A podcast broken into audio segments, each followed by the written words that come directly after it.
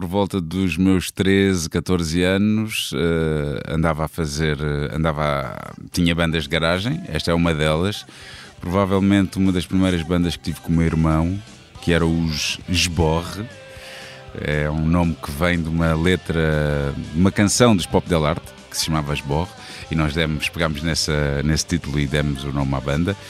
E era uma banda mais ou menos hardcore, punk hardcore, e que nós cantávamos em português. E, e acho que isto foi a primeira parte de um concerto dos censurados no Fogoteiro. Não tenho bem a certeza, mas eu acho que é mais ou menos. Que idade isso. tinhas aqui? Eu aí teria 13, 14. Óculos, sim. usavas óculos, óculos sim. camisa de flanela, Exato. vermelho aos quadradinhos. Exatamente, era, era a moda da altura, com, com hoodie também. Este baixo não era meu na altura, mas depois viria a ser, comprei-o. A pessoa que toca comigo hoje em dia, que é o Nuno Espírito Santo, e, eu acho que sim, foi, terá sido aí no fogueteiro esta foto. Carlos Nobre, mais conhecido por Carlão, e Pac-Man, dos The Weasel, nasceu em 1975 em Angola, ao som de tiros. Veio com meses para Portugal, os pais deixaram tudo quando rebentou a guerra. Carlão conta que a mãe até perdeu um dos sapatos quando corria para o avião com ele ao colo. Por cá instalaram-se na margem sul e foi em Cacilhas que foi construindo carreira e vida. Passou por fases negras, outras luminosas, atravessou o preconceito, carregou na denúncia, hoje assobia para o lado. Eu sou o Bernardo Ferrão, nasci no Porto em 1976 e este é o Geração 70, um podcast com os protagonistas de hoje que nasceram naquela década e como as suas vidas foram sendo moldadas por um país que tanto prometeu. Sejam bem-vindos.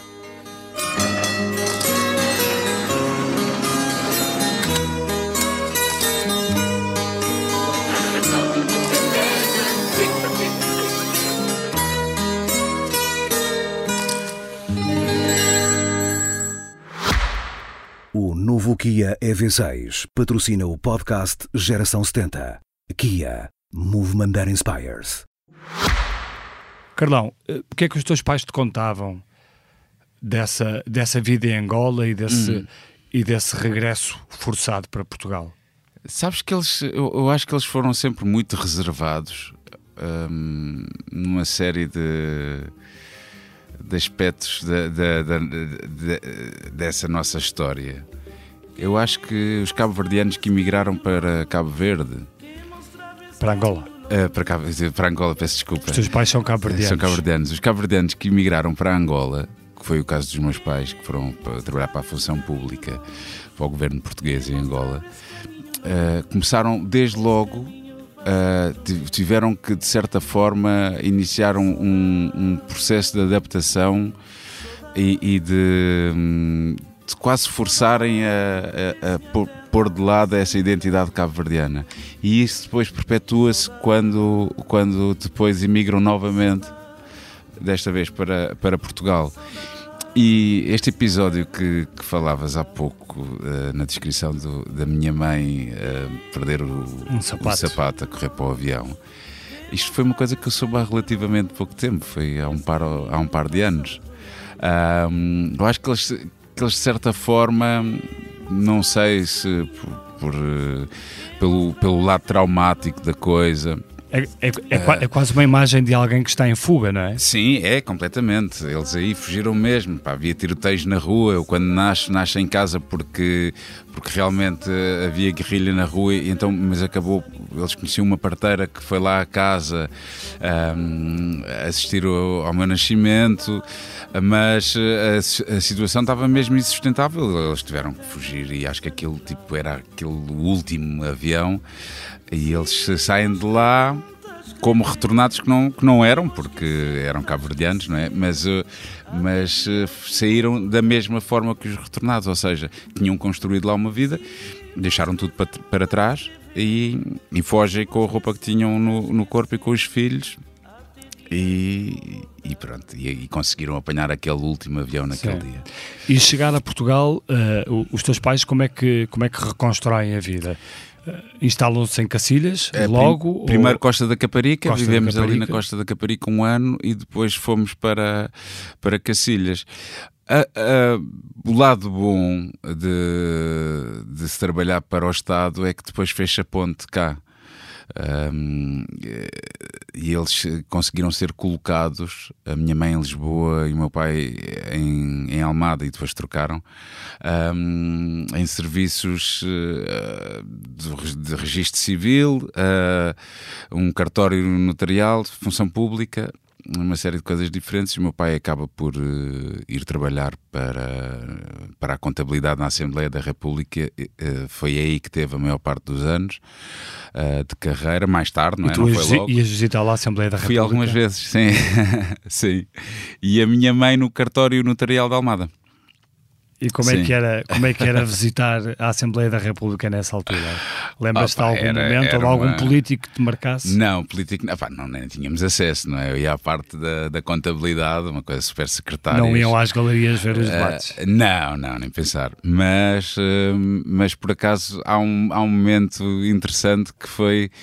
Uh, eu ir tocar com uma das minhas bandas, que era o Incesto, ir tocar para uma festa de, de funcionários. e aquilo é, foi. Funcionários assim, públicos. Funcionários lá da Assembleia. Ah, e, okay. e, e, e, foi, pronto, foi o que foi. Eles não, nem, nem perceberam muito bem a nossa música. A nossa música não era sequer uma coisa muito pop ou rock, era, era assim, super experimental mas arranjaram Portanto, a tua vida, essa... a tua vida em, em Cacilhas, filho de dois funcionários públicos, hum. podia resumir-se de que forma? Era uma vida de alguém de classe média? Sim.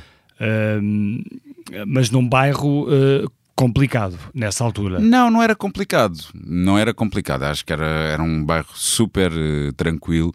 Tinha era uma coisa diferente de, de outros bairros, de outras ruas, que, que, realmente tinha muita malta que tinha vindo das ex-colónias. Tinha muita malta de Cabo Verde, alguma de Angola também, mas não era nada que se comparasse, por exemplo, com uma situação do Monte da Caparica, dos bairros branco, amarelo, cor-de-rosa, em que aí sim era uma realidade complicada. Não, na minha rua era, era classe média, mais médio. Uh, não havia uh, e saiu de lá tudo. Se, se, saíram de lá pessoas que hoje em dia estão no, no, no governo. Uh, ao la, uh, a Catarina. Uh, ah, Ana Catarina Mendes. Sim, sim. E o António Mendonça Mendes. Pronto, eles moravam, eles, eles, se não me engano, até são da Brandes, mas moravam na fila de prédios abaixo da, da minha em Cacilhas, hum. a família dela. Como saíram bandidos, dealers que foram presos, como saíram. Uh, pá, de tudo, sabes? Era, e o giro dessa rua era, era mesmo isso, era que havia um pouco de tudo. Só não havia um estrato social mais acima que depois encontramos na escola. Na escola já havia. Na rua ali, pronto, quem tinha e havia discriminação, não, não e havia ali. discriminação nessa altura ou não? Tu sentias isso? Uh, eu não senti porque, porque não era uma coisa muito flagrante porque realmente na minha rua, como te dizia há pouco, havia muita malta que vinha das ex-colónias e nós estávamos juntos e a malta entromava-se, portanto ali não sentia. Mas no, país, se... no país sentias? Sim, sentia-se. E as pessoas não, não, não sabiam encaixar bem, não sabiam também. Uh, era algo de, de novo e eu, eu, eu senti uma coisa que era uh, e aí que os meus pais terão sentido muito mais do que eu e daí essa, essa necessidade, necessidade de não sobressair e não se destacar.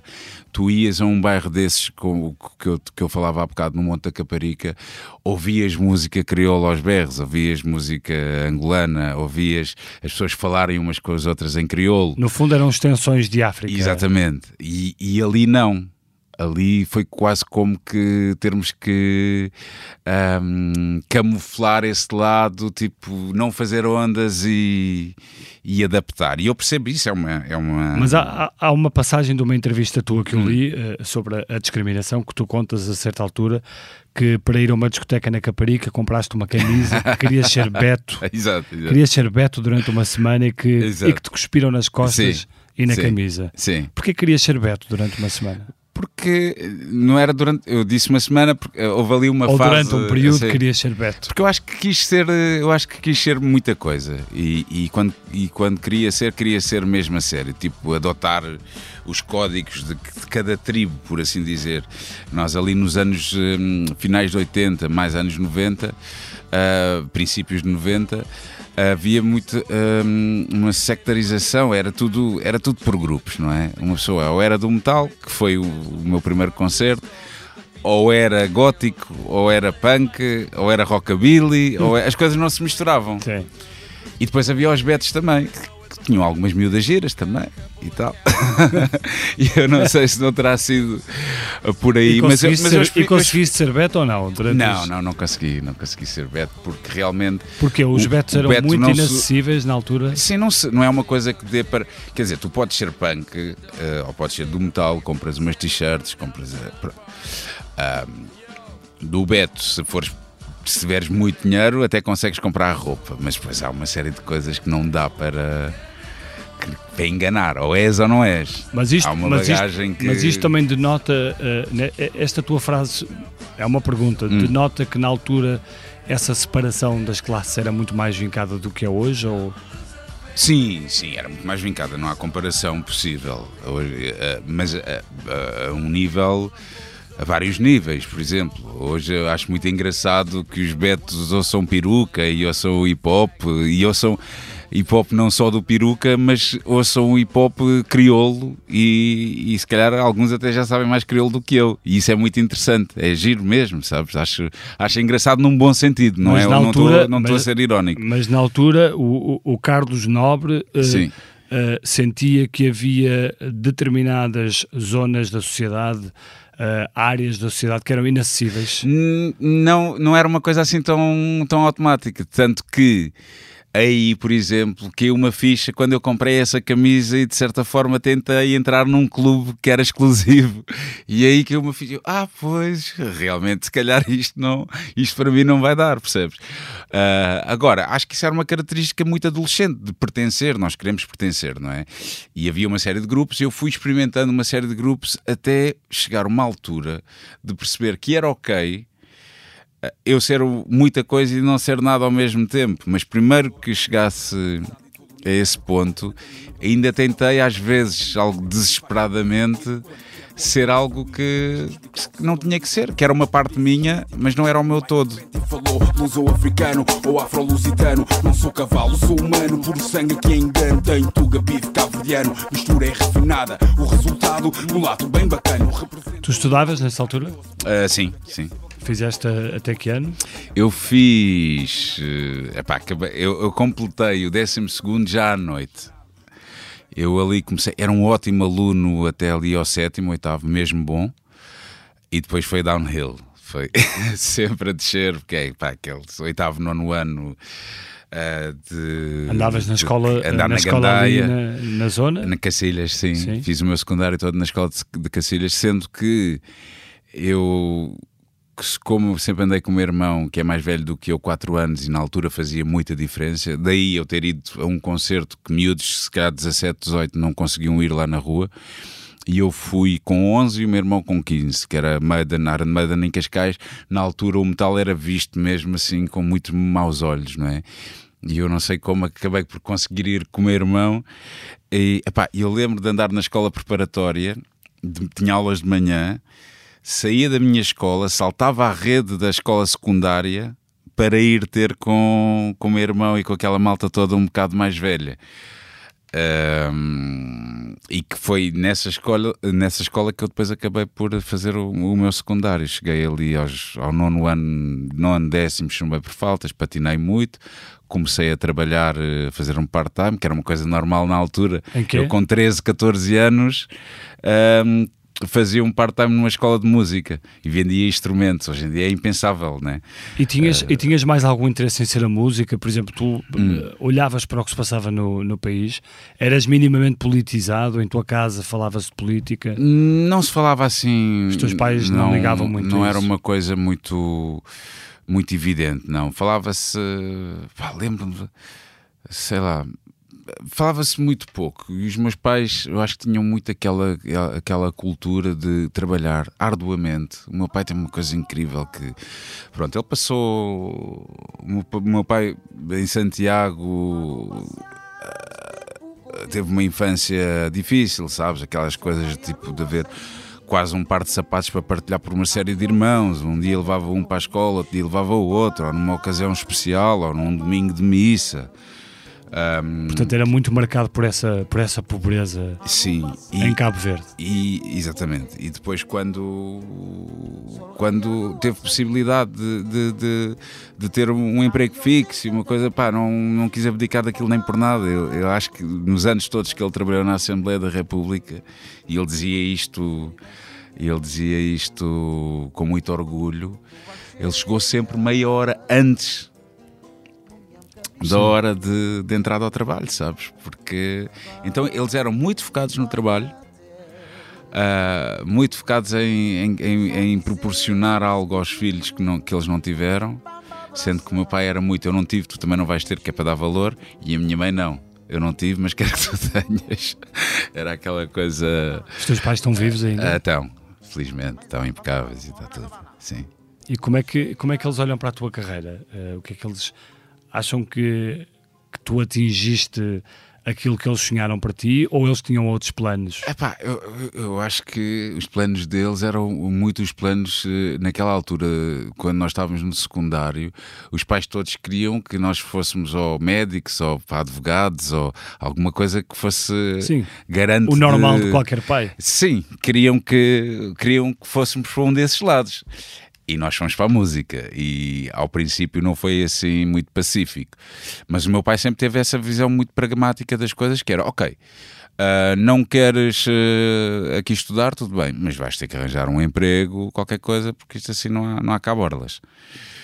E eu comecei a fazer part-times muito cedo e depois andei ali a patinar na escola. Eventualmente terminei-a à noite. Fiz o 11 primeiro e o 12 segundo à noite acho eu foram esses dois anos que eu fiz à noite, exatamente. Mas voltando à pergunta que te fazia há pouco, hum. mas, mas eh, tu eras de alguma forma politizado ou não? Ou não? não, não. Nunca, não nunca fosse, ligaste? Não, não. Eu acho que começo Os a... nossos anos, a nossa geração, foi, atravessaram momentos uh, muito marcantes da política nacional, não é? E, de, sim. e okay. da transformação até do país e na relação com a Europa, etc. Claro que sim, claro que sim. Pronto, se calhar não aos 13 e aos 14, mas sim aos 16, sim. A partir dos 16, ali acho que sim. Acho que aí já, já comecei a ganhar uma consciência de uma série de coisas. Eu lembro-me que, que o PSR foi o partido que me, que me, cativou mais na altura, porque falava a minha linguagem, lutava as minhas lutas. Uh, Lembro-me de ter uma t-shirt que era de uma ovelha, da ovelha negra do PSR, e foi assim o, o primeiro partido que era uma esquerda nova na altura, uhum. e, e, eu posicionei-me logo à esquerda a, a, partir do momento que tive consciência política. Uh, és e continuas a ser um homem de esquerda? Sim, sim.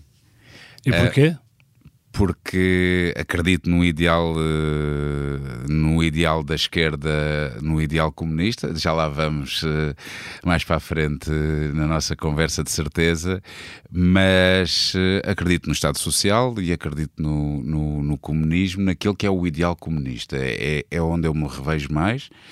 Acredito muito no mundo que um mundo ideal seria um mundo sem classes um, e é das coisas que me faz mais confusão. Mas acreditas por conveniência ou, ou conveniência? Achas, não. Ou achas que isso é mesmo possível? Eu acho que é possível. Então, não sei como é se... é possível um mundo, um mundo uma sociedade sem classes? Ah, pá, era, era muito trabalho, daria muito trabalho, mas eu acho que é possível. O que eu acho que é inadmissível é o facto de, por exemplo, eu nascer na minha rua ou nascer 3 km acima condicione completamente a minha vida. Uh, Acho e, que e a propriedade privada é algo que também uh, condiciona muito, porque uma pessoa que nasce em berço de ouro nunca mas vai imagina, ter as dificuldades de uma imagina, pessoa que nasce no bairro. Mas imagina que tu terias tido sucesso e tinhas tido uma grande empresa, ou seja, hum. eras um grande empresário Sim. com propriedade privada. Sim. Continuarias a acreditar nessa... Não sei, não sei. Mas também sei que nunca é... fui fadado para isso e tudo aquilo que eu meti em negócio correu mal porque, porque eu não tenho mesmo essa veia de, de merceeiro, vá, uh, sabes? Um, e corre-me sempre mal. Portanto, aliás, eu deixei de meter em coisas que envolvessem dinheiro porque corria mal. Mas ainda assim, eh, nas, tuas, eh, nas tuas incursões pela política, uhum. chegaste também a estar com Manuel Alegre numa, numa candidatura Sim. à presidência da República. Sim. Era pelo lado poeta de Manuel Alegre ou era pelo lado político de Manuel Alegre? Ambas, ambas as coisas. Porque a perspectiva de ter um presidente poeta realmente era algo incrível. E, e, e o Manuel Alegre era uma pessoa de esquerda. Era e é. Uh, era e é, sim, sim, claro, claro que sim. Uh, e, e, estava à parte do, do partido naquele momento, porque. Bom, não vou entrar em, em pormenores, mas toda a gente sabe que depois ficaram duas candidaturas, não é? Uhum. Uh, e o PS acaba por a, apoiar a candidatura do, do Mário Soares. Um, e isso ainda foi uma razão extra, quase, um, o facto de ele estar de ele estar uh, uh, de se ter gerado aquele movimento mais de cidadania e de uma pessoa do que propriamente de um de um, de um representante de um, de um partido. Mas há pouco falavas, falavas-me da tua rua e dizias-me hum. que na tua rua tinham saído várias pessoas que tinham Sim. que tinham se ingrado na vida, tu és, tu és um, desses, um desses exemplos. Sim. E isso não mostra também que não precisamos ter uma sociedade ao estilo uh, comunista Uh, não, podemos ter uma cidade não, onde há não, mérito, onde há oportunidades não, para todos, a, a, minha, a minha... onde há lugar para a propriedade privada e para a solidariedade. Não, para... não. Epá, não, porque é assim, a mim nunca me faltou comida em casa. Mas o, o miúdo que falta comida em casa chega à escola, obviamente nunca irá ter o mesmo rendimento que, que uma pessoa que chega lá de barriga cheia. E, e, a partir daí isso muda as regras todas do jogo. A meritocracia é das maiores mentiras que, para mim, de, de, dos últimos anos, porque uma pessoa não consegue ter o mesmo mérito que a outra se não tem as mesmas, as mesmas ferramentas. Se uma pessoa vai para a escola com fome não tem, tá, tem ali um déficit de atenção porque está de barriga vazia, está a pensar noutras coisas. Se calhar chega a casa até leva um, uns tabefes do pai porque o pai esteve nas obras o dia todo e, e, isto é um ciclo que se vai perpetuando porque, porque há falta de educação, porque há, tem que se trabalhar porque senão não há comida.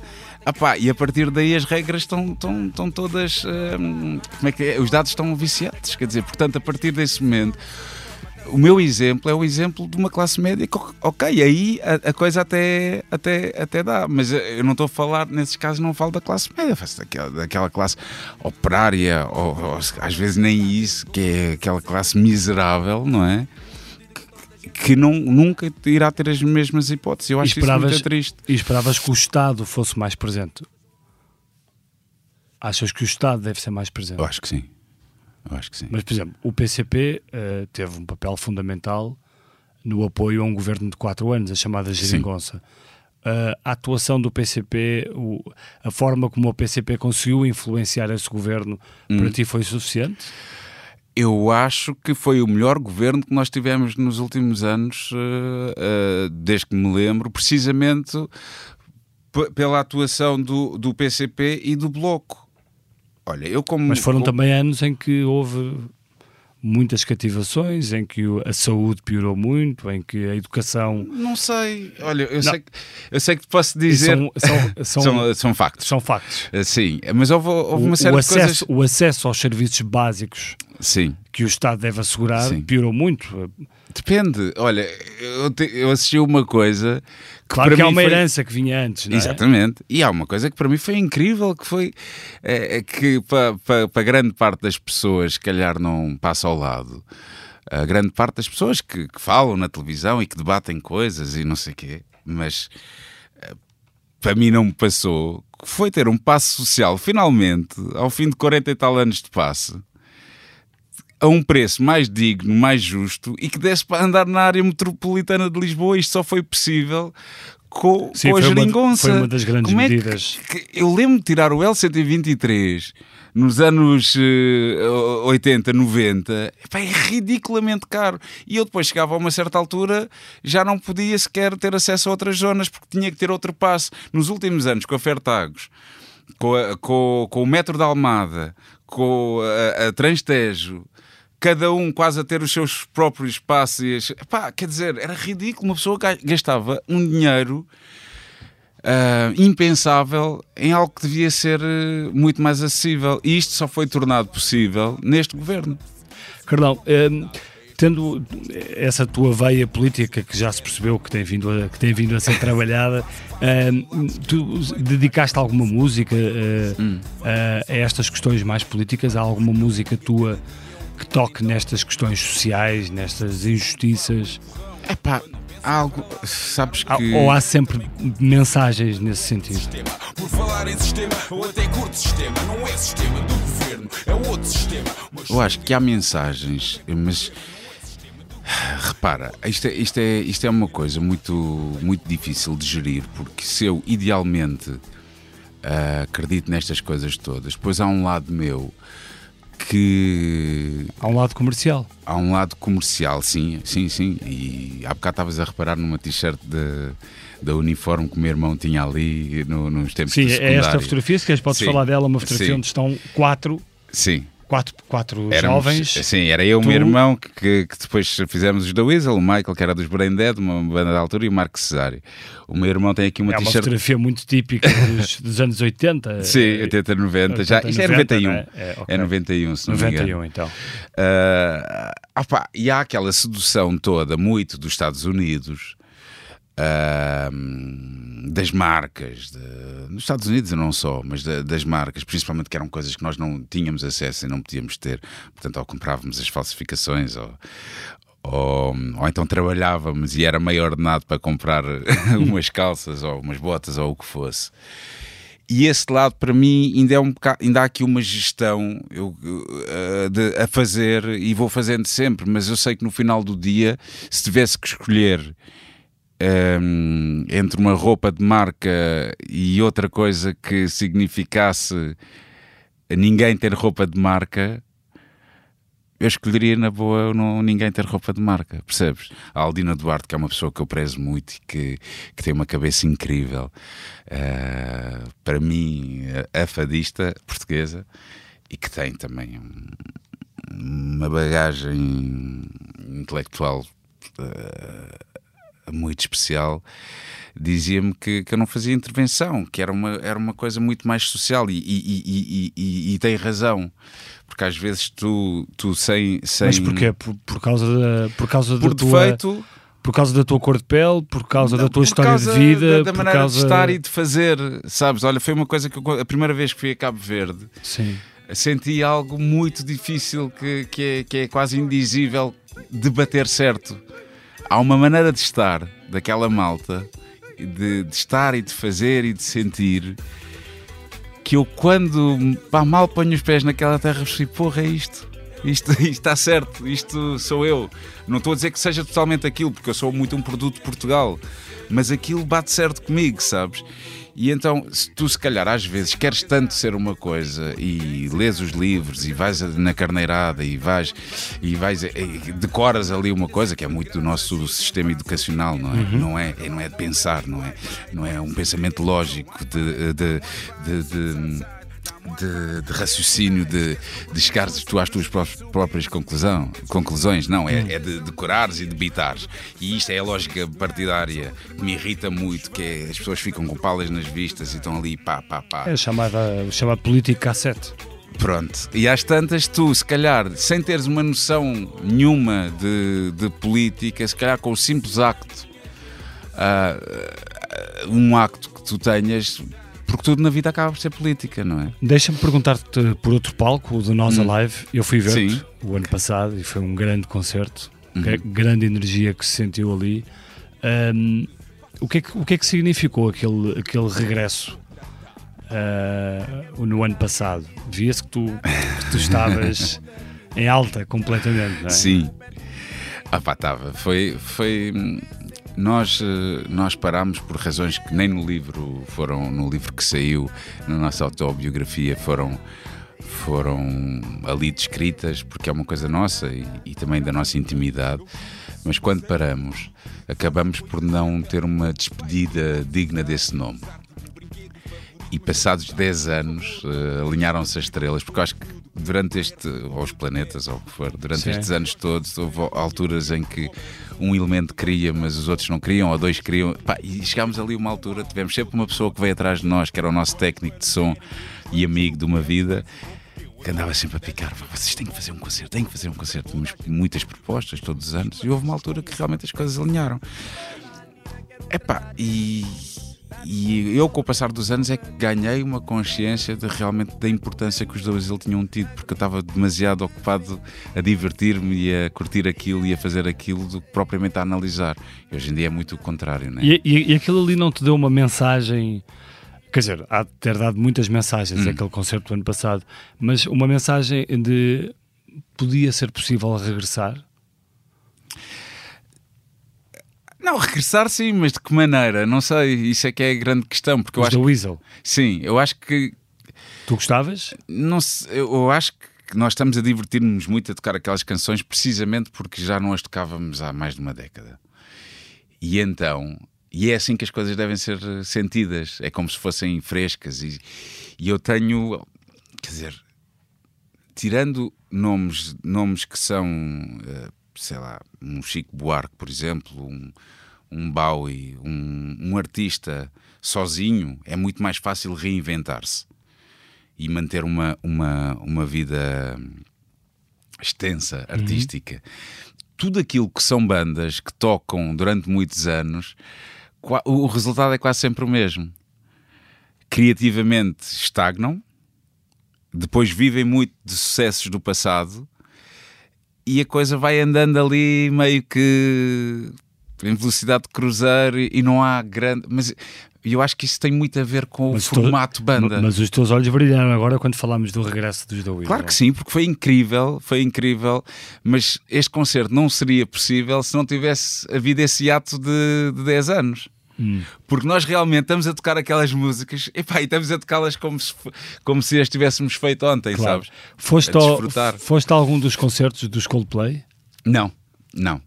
O que é que achas daquele fenómeno dos Coldplay agora? Do que eles eram quando tocaram a primeira Uhum. Sim. vez em Portugal e- e agora? Epá, eu acho que é daquelas coisas um, um pouco difíceis de, de, de analisar. Eu acho que há uma coisa boa que é realmente tu hoje em dia vives muito a cultura do o culto da personalidade, não é cultura, o culto da personalidade na música. Eu tenho assistido a uma série de concertos em que está só o artista Mas ali nem é em que a caso. banda está a tocar. Pois, por isso mesmo é que é bom. Sim. É que tens o artista e depois a banda. Até pode haver músicos que estão a tocar, mas estão escondidos e é só a glorificação daquela pessoa. Uma coisa muito que me faz alguma confusão. E os Coldplay, tu hoje em dia não tens bandas. Eu cresci com bandas, comprava os discos, os vinis, ia ver o que é que o guitarrista fazia na banda, o que é que o vocalista, quem é que compunha, quem é que não sei o quê. E hoje em dia tu não tens bandas. A última grande banda foram os YouTube, É. não é? Tens muita inteligência artificial, aliás, Fosse. liga- ligada, ligada à música. Sim, tens algoritmos, tens. ah, ah, quer dizer, mas pronto, um dos produtores que agora trabalha com os Coldplay, pelo que eu vi, até foi num artigo no Expresso, se não me engano, ahm, que não fazia ideia, que é um daqueles tipos suecos que ninguém sabe o nome. Foi um artigo do público, acho eu, do Francisco? Mendes da Silva. Ah, ok. Acho que foi Do esse. público, sim. É. Eu assino o público. E eu li portanto, esse artigo, li esse que- artigo, sim, esse sim. artigo estava muito bom. Sim, pronto. E ele pega nesse lado todo que aquilo já deixou de ser uma coisa do Chris Martin e que, pá, mas é válido, é o que é. Eu acho que, que as pessoas seguem os seus caminhos, eles fazem música de estádio hoje em dia, sim, e isso não é necessariamente uma coisa má. Eu sempre tive um estigma com o comercial e é uma estupidez. Se não, se não fosse o comercial, não havia Bob Marley, não havia Michael, Michael Jackson, não havia The Beatles, não havia grandes nomes que, que fizeram belíssimas canções. Portanto, o comercial é uma patetice só de adolescente. Quem, claro que há, podes separar. Eu separo a música boa e má. E aí há má no comercial e há má no underground e há boa no underground e boa no comercial. E os Coldplay eram música boa, não sei se tu achas que continuam. nunca, nunca foi uma banda que eu, que eu apreciasse muito, respeito bastante. Olha, o Virgul que, que, que, que, que canta comigo nos The Weasel, tem a sua carreira a solo, obviamente, mas estávamos a falar num ensaio e as opiniões dividiram-se muito. Ele foi ver o concerto e adorou. E Mas, foi... mas de- deixa-me deixa pegar neste, neste exemplo dos Coldplay, porque Hum. quem vê aqueles concertos, e eu vi um concerto deles, não agora, mas eh, Uhum. há uns tempos, eh, também desta, desta turnê, e quem Hum. vê aquele concerto, aquilo é só cores, eh, Sim. bolas, Sim, sim. alegria, fotografias do Instagram, Exato. portanto há toda uma realidade quase que fabricada para estarmos permanentemente em êxtase. Sim. É entretenimento. Entretenimento puro e duro. puro e duro. Sim. Mas eu gostava que me falasse um bocadinho sobre isso. A música não é só isso, a música tem partes eh, muito negras, Claro. tem claro. partes muito pesadas, Claro que muito complicadas. Uh, isso, a, a- a tua vida na música também passou por aí. Sim, eu, eu acho que a música, quer dizer, cada. hum, Eu acho que na, na música há espaço para tudo, não é? E deve haver espaço para tudo. Hum, a minha parte. Onde é que concretamente quero chegar? Não, queres, queres chegar na tua carreira, há Sim. uma altura em que há uma, uma fase de ligação às drogas, Sim, uma, sim. uma, uma altura mais Certo, pesada certo. para ti. Sim, eu acho que isso não, não teve necessariamente a ver com música. Fez sabes? parte de uma geração, fez parte É uma coisa geracional, sim. Mas, por exemplo, drogas duras naquela fase, eu até era o único da banda, não era uma coisa. hum, eu era o único e estava ali mesmo sozinho. Não estou a dizer que as pessoas não usassem drogas, cada um fala de si, sabe? Mas drogas duras, a usá-las como eu usei, eu era o único. Era o único ali. Portanto, é que não era uma é que coisa de. Não, não foi por causa da música. Ah pá, com sorte, sabes? Eu fiz. Tive muitas tentativas que correram mal. Pá, e acho que às tantas estava com as defesas tão em baixo na última tentativa que fiz e estava tão derrotado que, que a coisa acabou por se dar. E... Que, que idade é que tinhas? Ah, ah pá, eu não, não, não, não entro muito assim em detalhes, mas foi ali nos, nos primeiros 30. Nos primeiros 30. Sim. E, é, é- e, e achas que o contexto, portanto, o contexto onde tu vivias, eh, a, geração, a época, contribuiu muito para isso Sim. ou houve outras coisas? Sim. Eu acho que contribuiu. Acho que há uma predisposição. Há pessoas que têm um bocado dessa essa pre- predisposição. Não sei, às vezes discuto um bocado com a minha mulher por causa disso, porque ela tem muito aquela noção que, que uma pessoa é o fruto do, do seu habitat. Eu discordo. Mas Porquê depois concordo noutras coisas. Nas Mas é- coisas, quando me convém. Mas uma pessoa é fruto do seu habitat, é, É. fruto do seu. É, é, claramente. E eu vivia numa, numa rua onde, como tantas outras, de classe média, eh, que não assim tantas, não é? Mais de subúrbios. Mas que havia Mas isso é- é um- muito consumo de droga Sim, mas e isso é um venda problema de droga é às só- claras. Mas isso é um problema que não é só na classe média ou na classe baixa, é um, Sim, mas atravessa a sociedade. Mas pronto, se eu vivesse num bairro mais porreiro, de certeza que não havia lá um gajo a vender eh, eh, pó mais ou menos no café às, às claras, percebes? Não, se não vivia num gueto, também não vivia num bairro onde uma coisa dessas eh, fosse impossível. Portanto, vivia ali no meio termo com, com tudo o que isso tinha de bom e de mau. E houve uma altura, nos finais de 80, princípios de 90, mas mais nos finais. E pá, mas só que eu andei sempre com o pessoal mais velho Pois. sabes? Então apanhei isso, as primeiras vezes que usei foi com o pessoal mais velho e é muito aquela malta que no final dos 80 pá, foi o descalabro. Foi descalabro. Não E os, só te- em e os- Almada, mas. e os teus como- pais aí foram a tua grande âncora? Houve outras? Epá, não sei, eu acho que aquilo que acaba por. eh, E eu só tive consciência disso um bocado mais tarde, de não me espalhar mesmo ao comprido, acabou por ser a música. Porque a música fez com que. Eu, quando ia gravar um disco, quando meti em turnê, houve uma altura que depois deixei de conseguir controlar isso tão bem, mas regra geral, só houve um disco que eu fizesse no- na carreira dos The Weasel que eu gravei sob o efeito de drogas, porque eu, se íamos gravar um disco, eu fazia uma desintoxicação e hum, Qual foi, estou esse, qual demais, foi esse disco? falar- não vou dizer. Já estou a falar muito. Ah, mas só, então, Não, de mas certa falas forma, a música salvou-me, sabes? Porque eu, no meio daquele caos todo, conseguia, não, epá, agora vou gravar um disco, tenho que, tenho que estar ok. Por outro lado, também fez com que isto se pre- se perpetuasse muito an- muitos anos e eu a pensar que estava a controlar a coisa, mas não estava. Porque claramente nos, nos períodos que não estava a usar, epá, ainda estava com. Hum. Nu- Nunca tive aquele tempo suficiente para, sabes? Como é, que é, como é que é a tua vida hoje, do músico eh, Carlão? Hum. O que é que tu fazes no dia a dia? Estás a gravar? Acordas de manhã e lembras-te de uma música, escreves? Às Eh, vezes, às vezes. Eu tenho um- uma sala que é em Cacilhas, eu moro em Lisboa já há uns anos. Mas aqui há, há uns tempos. Quiseste vir para Lisboa porquê? Antes de responderes à outra, Aham. já agora a curiosidade. Era mais prático. Ah, Não, foi um bocado para. Ou quiseste sair foi, foi uma mudança, foi uma Ok. mudança mesmo de vida. E eu conhecia demasiado bem. Portanto, o as- habitat afinal era mesmo, Claro, era mesmo claro importante. Que sim, claro que sim. É, é, é, é assim, é, para mim, Claro. para óbvio. mim, sabes? Eu conheço muito bem. eh, hoje em dia, tranquilo, mas na altura não era tranquilo eu estar num sítio, e isto podia ser Almada, como podia ser outro sítio qualquer. Por isso é que eu às vezes digo: pronto. Conhecia Ok. demasiado ali Decidiste aquelas- atravessar algumas ruas e, e- e então o um bocado. e mudar um bocado. E foi essencial nessa altura para eu poder, porque, porque isto é uma coisa que, que- pronto, está, há várias eh, terapias e várias hum, abordagens a estes, pro- aos problemas da adição, mas uma delas é precisamente a geográfica, Claro. hum, que é, pá, pronto, estás longe do sítio onde, onde tens toda uma história. E a minha história realmente passou muito para Almada.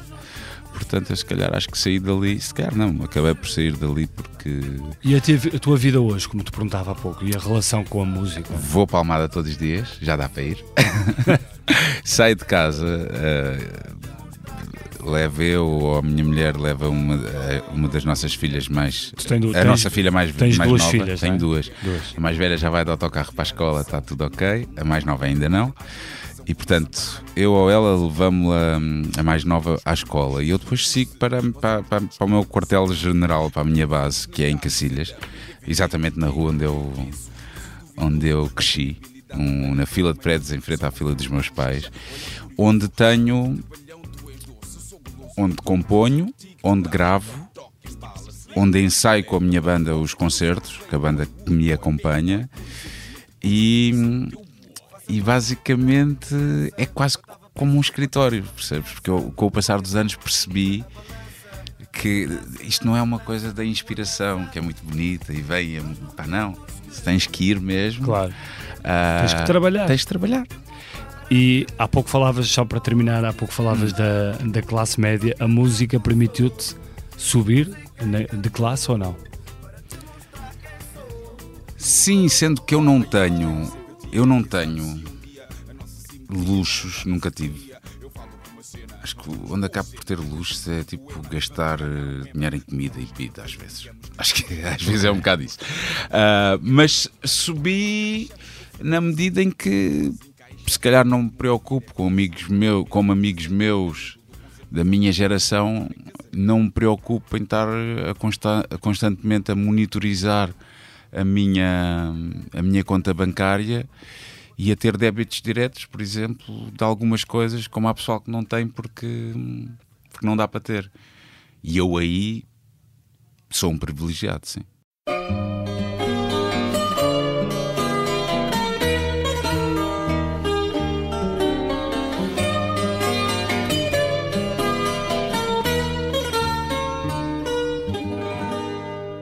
Carlão, queria-te eh, pedir, como é habitual neste, neste podcast, que me falasses da tua desilusão. A desilusão. A desilusão. A desilusão tem a ver precisamente com uma série de pessoas que tiveram a oportunidade de, de concretizar o comunismo e por uma razão ou por outra não o fizeram. E, e isso foi uma grande desilusão. Há um filme que não sei se conheces que é o Palom Bela Roça, do Nani Moretti. E E eu identifico muito com todas as diferenças que há de geracionais e não sei o quê, com aquilo que se passa naquele filme. E acredito também naquela coisa que ele, no último remate que ele faz, e ele está na esquerda, direita, esquerda, direita, aponta para a direita e ele aponta para a direita e o guarda-redes ou defende ou, ou, bate na trava. Portanto, eu vou continuar a ser, mesmo com essas desilusões todas, vou continuar a apontar para a esquerda e não vou apontar para a direita, porque eu sei que vou apontar para a direita aquilo ou bate na trava ou o guarda-redes defende. A inspiração, a tua inspiração. A minha inspiração, é, sabes que isso é muito difícil, sabes? Mas uh, pensei numa pessoa que para mim acho que foi muito importante, uh, que foi o Michael Franti, que era de uma banda que era, na altura, era os Disposable Heroes of Hypocrisy e que, que me ajudou também a aceitar-me tal e qual como eu sou aquilo que sou. Era uma banda que fazia versões de bandas punk como os Dead Kennedys, tinha uma cultura hip hop misturada com música industrial, ouvia muita coisa, tinha uma banda, um, uma frase que dizia I feel like a socio-genetic experiment. E essa é a tua música a também, não é? A música que trazes é uma versão de uma música não desta, mas de uma música dele. Music deles, and Politics. Music and Politics, que eu fiz uma tradução se calhar hoje já mudaria algumas coisas, mas a tradução possível para português, adaptei para português. E, é sobre, e essa música é, é diz o quê?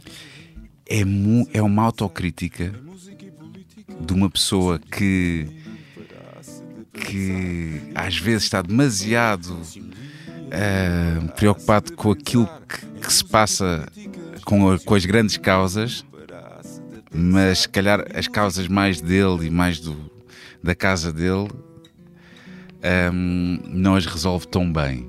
E é um bocado esta dicotomia de, de um, por um lado, um bem maior e por outro, um bem pessoal e uma desilusão que tu até podes causar naqueles que são mais próximos quando estás numa luta maior. E eu acho, achei muito bonito, principalmente essa capacidade de autoanálise, e acho que foi muito importante para mim na altura em que eu o descobri, no princípio dos anos 90, perceber que não só é possível fazer essa autoanálise e essa autocrítica, como é algo também terapêutico e importante. Carlão, muito obrigado. Obrigado, eu também. Este Geração 70, este podcast teve a sonoplastia de João Luís Amorim e João Ribeiro, produção de Mariana Oca, fotografia de José Fernandes, edição vídeo de Ana Isabel Pinto e Carlos Pais, grafismo de Paulo Alves e coordenação de Joana Beleza. Eu sou o Bernardo Ferrão. Não perca o próximo episódio. Se um dia eu parasse de pensar em música e políticas, se um dia eu parasse de pensar em música e políticas, se um dia eu parasse de pensar em música e políticas, se um dia eu parasse de pensar em música e políticas.